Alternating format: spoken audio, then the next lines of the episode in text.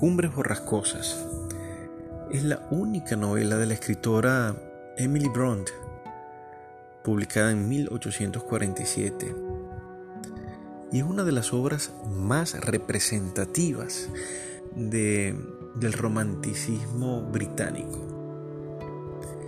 Y más allá de retratar la diferencia de las clases sociales de la época victoriana en Inglaterra, y más allá de presentarnos uno de los amores más densos y destructores de la literatura entre Heathcliff y Catherine Earnshaw, nos regala a uno de los personajes más queridos y odiados de todos los tiempos, Heathcliff.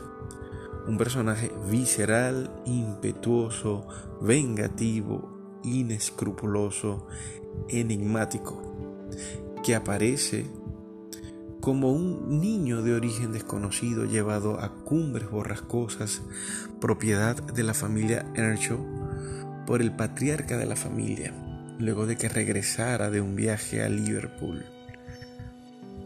Heathcliff es visto como un criado más, pero con la particularidad de tener una disposición al odio y a la venganza. Ya de adolescente, Heathcliff se enamora de Catherine, pero ella se desposa con su vecino Edgar Lincoln.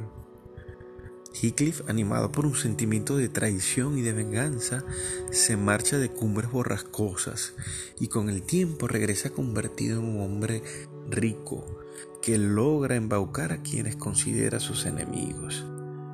Se apodera de cumbres borrascosas, se apodera de la propiedad de los Lincoln y acaba con sus enemigos.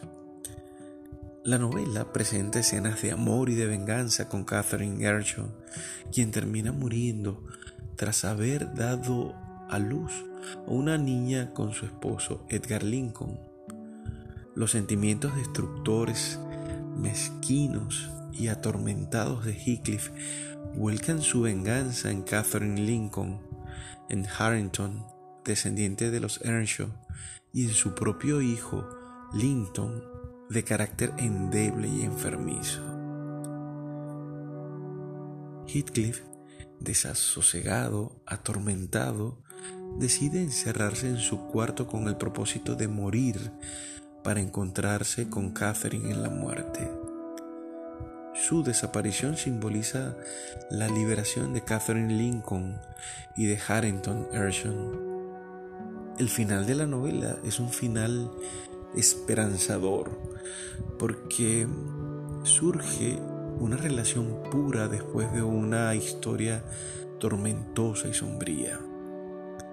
A mi manera de ver, Cumbres Borrascosas alude a la naturaleza accidentada, fría, turbulenta, que influye en la vorágine de las pasiones de quienes habitan bajo aquellas montañas misteriosas.